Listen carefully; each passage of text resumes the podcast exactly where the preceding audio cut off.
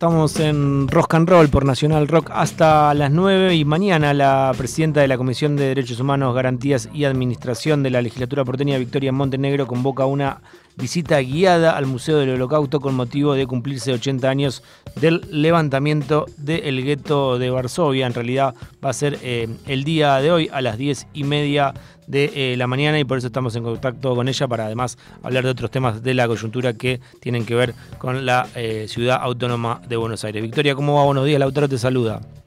Hola, ¿qué tal? Buen día, Lautaro. Bien, buenos días. Bueno, antes que nada, arrancar por, por esta actividad que se va a desarrollar hoy a las diez y media, contanos un poquitito eh, de, qué, de qué se trata y por qué es importante.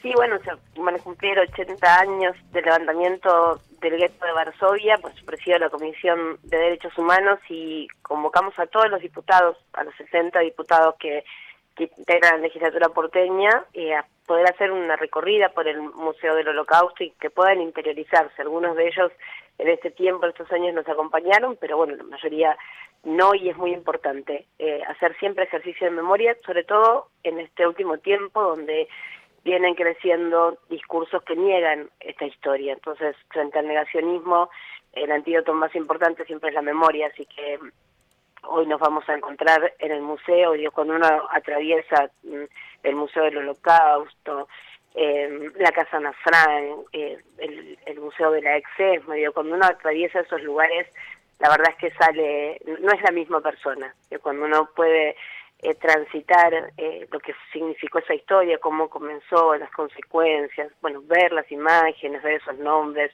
eh, la verdad es que hay algo que cambia en uno, bueno, al menos nos pasa a nosotros e intentamos que, que les pase, que les pase a todos, ¿no? Después discutamos otras cuestiones, pensamos están invitados todos los bloques políticamente mm. pensamos distintos sobre muchos temas pero tienen que haber tiene que haber puntos que, que nos unan en cuanto al respeto por la dignidad humana y, y, en eso trabajamos todos los días. Es importante, Victoria, también en el contexto de que eh, lamentablemente el discurso negacionista eh, sigue, ¿no? Sigue creciendo, claro que sí. Victoria, buenos días. Acá Anita Sánchez te saluda.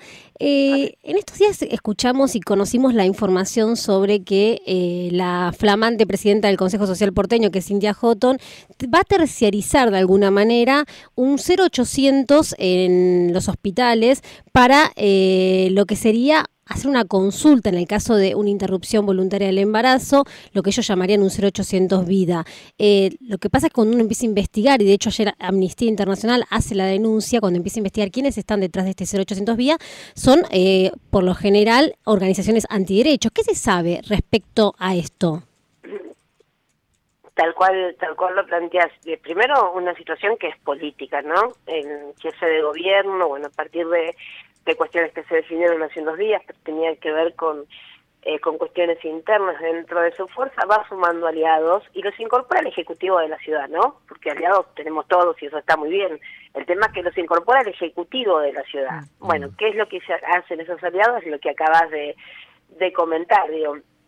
Una cosa, eh, digamos, es la, la responsabilidad que uno tiene como funcionario eh, en cuanto a la política pública. Y una muy distinta es esto que están haciendo, que es terciarizar la responsabilidad del Estado. La ley ya existe y el Estado tiene la responsabilidad también en aquellos casos en los que una persona gestante quiera continuar con, con su embarazo de acompañarlo, ¿no? La ley de los mil días, darle todo el acompañamiento que, que esa persona necesita. El Estado, el Estado no estas ONG de las cuales tampoco tenemos presentamos los pedidos de informe, tampoco tampoco tenemos respuesta porque lo sabemos a partir de las de las redes sociales o directamente desde la desde la comunicación en algún medio después de que se realizó, digo, porque también te comento, en la legislatura las comisiones prácticamente no trabajan no trabajan no porque no tengamos voluntad de trabajar, sino porque están conformadas mayoritariamente por el oficialismo es muy preocupante, es un enorme retroceso, un enorme retroceso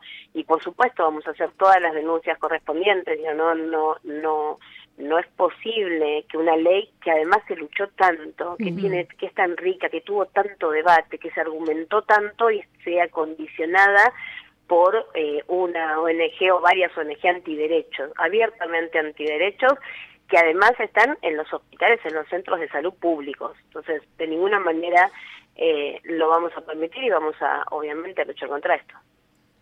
Eh, Cintia, ¿crees que, eh, perdón, eh, Victoria, ¿crees que esto, lo, la, alianza de la reta con, con Cintia Houghton tiene que ver eh, con, con, un oportunismo electoral de tratar de, de generar consenso con ese sector de, de, la sociedad y acumular votos?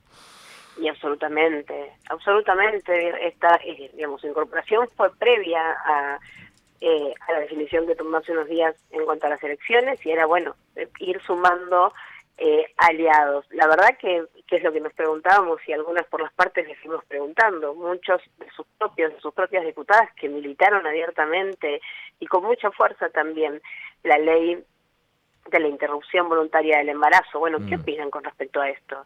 No, no. ¿Cuánto tiempo más se van a callar? Se van a callar cuestiones que tienen que ver, en este caso, con el acceso a la salud pública.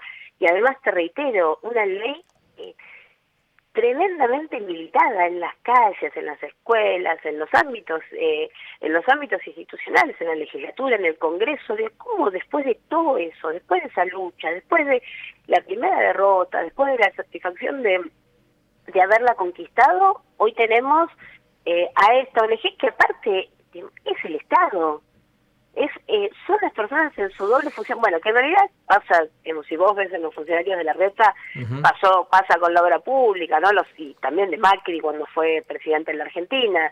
Son sus aliados, son sus amigos que están de los dos lados del mostrador, digamos. Bueno, en este caso, con un tema muy sensible eh, y que, por supuesto, como te decía, vamos a denunciar y a combatir. Eh, eso te iba a preguntar, ¿cómo es el rol de ustedes de la legislatura en, relación a un pedido de transparencia o en relación a que esto se, se, esclarezca un poco? Sí, un pedido de informes, el mm. pedido de informes y, todas las, notas eh, formales, institucionales que podemos hacer y visibilizarlo y interiorizarnos, eh, porque para nosotros es muy difícil muchas veces que nos respondan la información. Eso es tremendo. Mira, perdón, aprovecho un segundo. Obvio. Pero, eh, viste que a veces, y elogio, dice, pero ustedes qué hacen listo, vos vas, eh, seguridad, te pongo otro ejemplo, ¿no? La comisaría 36, la de Soldati, ¿se acuerdan hace unos días que asesinaron a una vecina en Soldati? Eh, eh, no hay, eh, cuando hacen la Villa Olímpica, en la brillante idea de mudar la comisaría 36 histórica del barrio Soldati a Lugano, en el medio vos tenés todo el parque, todo, todo el parque de la ciudad, ¿se acuerdan? De la Torre Interama, un parque gigante, y además tenés dos avenidas, en el medio no hay nada, tenés todo el parque, después tenés la avenida Cruz y la avenida Roca, que a su vez tienen metrobús, por lo tanto la, la voy a hablar con la subcomisario, para salir ellos tienen que pegarse toda una vuelta hasta la avenida Roca, hacer toda la rotonda para poder retomar y allá también agarrar, bueno, eh, ¿cómo lo pensaron? Sería la pregunta, ¿no? ¿Qué lo hiciste? Bueno, tenía un tema de marketing de la Villa Olímpica y, la seguridad, entre comillas, que ellos planteaban. Sé, bueno, vos te pones a trabajar, haces el primer informe, vas a la comisaría, hablas con los vecinos, preguntas una por una las cosas. Y después, ¿cuál es la realidad? Que no te responden. ¿Por qué? Porque ellos tienen mayoría. Entonces, eh, a veces eh, te, y además de que tienen mayoría, antes de permitirte preguntar las cuestiones lógicas de, lo que vos pudiste construir del, contacto con los vecinos, te dicen, no, vamos a mandarlo al Ejecutivo y que el Ejecutivo nos diga qué, qué preguntas piensa contestar. Mm. Así nos hacen funcionar. Y yo tengo de las 10 preguntas, me quedan 4. Claro. Y a veces tengo que aceptar las 4 porque tengo o cero o nada. Mm. Así funciona el Ejecutivo en todo. Te, perdón, que me fui por las ramas, pero tengo mucha bronca, porque además que la discusión que yo tengo con ellos, vos entendés, primero que es mi responsabilidad, es mi responsabilidad acercarte a lo que quizás cuando vos vas, a veces cuando hablo con el Ejecutivo también yo sé que cuando los funcionarios van, eh, tratan de que algunas cosas no se vean porque les pasa y nos pasa a todos. Sí yo te estoy acercando cuestiones que quizás vos no te vas a enterar y que te sirven, te mm. sirve identificar esto, porque no sos del barrio, no tenés por qué saber qué pasa esto, aquello, te lo estoy acercando de 10 preguntas, no me puedes acercar solamente cuatro, porque las otras seis que me quedan en el medio necesitan una respuesta. Mm. Lo mismo, lo mismo aplica a todo a salud, a vivienda, a educación, a derechos humanos, todo tiene la misma la misma forma de trabajarse. Bueno, lo que el Ejecutivo nos aprueba, la división de pisos que eran de la República, mm. la República, los valores, bueno, la división te la debo porque le decimos todo el tiempo, mira, a veces hasta hacemos eh, en broma, porque si no, no te queda otra forma de subsistir a tanta resistencia. Digo, este es un poder, este es otro poder, este es otro Zoom. Entonces yo tengo que poder preguntar y ellos tienen que poder responder. Bueno, en esa pelea estamos, es, lo mismo que, que nos va a suceder con esto, pero bueno, siempre buscamos la forma de, de seguir adelante y de que y de que respondan. Y principalmente obviamente ya estamos articulando con los centros de salud y con los hospitales y con los compañeros que que, que dentro del sistema de salud resisten muchísimo, mm. las enfermeras, los enfermeros, los residentes, los concurrentes, muchos médicos y médicas comprometidas, y bueno, ahí resistiendo a, esta nueva embestida de derechos. Victoria, la última por lo menos de mi parte. Eh, hay, acá cómo reacciona, por ejemplo, el bloque de, evolución del radicalismo. ¿Acompaña totalmente, está diciendo Horacio Rodríguez Larreta y el 0800 Vida?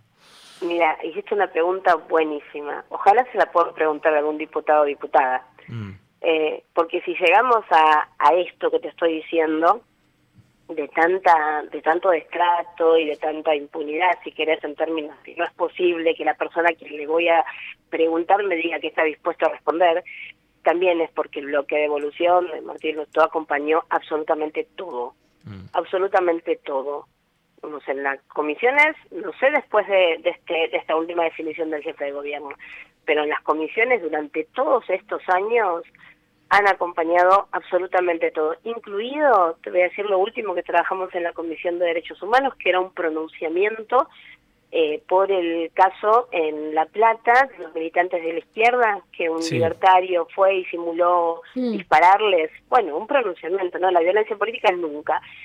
Eh, no, bueno, la verdad que sí, pero en realidad uno de los libertarios plantea, pero eh, a ver, ¿cuál ¿tuvo alguna lesión física como para que uno pueda pronunciarse?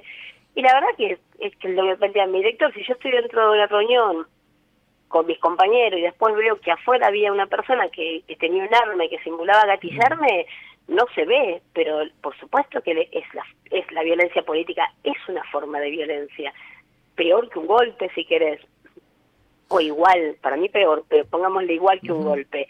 Esas son las discusiones que parecen mentira, pero tenemos que explicarle a representantes del pueblo, ¿no? Que, que la violencia política no es una opción. ¿Y qué es lo que pasa? Lo que sucedió, no lo acompañaron. Muchísimas... Y en eso estaba el bloque radical. Muchísimas gracias, Victoria, por tu tiempo. Gracias por atendernos. No, a ustedes, un beso. Muchas gracias. Eh, Victoria Montenegro, legisladora porteña por el Frente de Todos.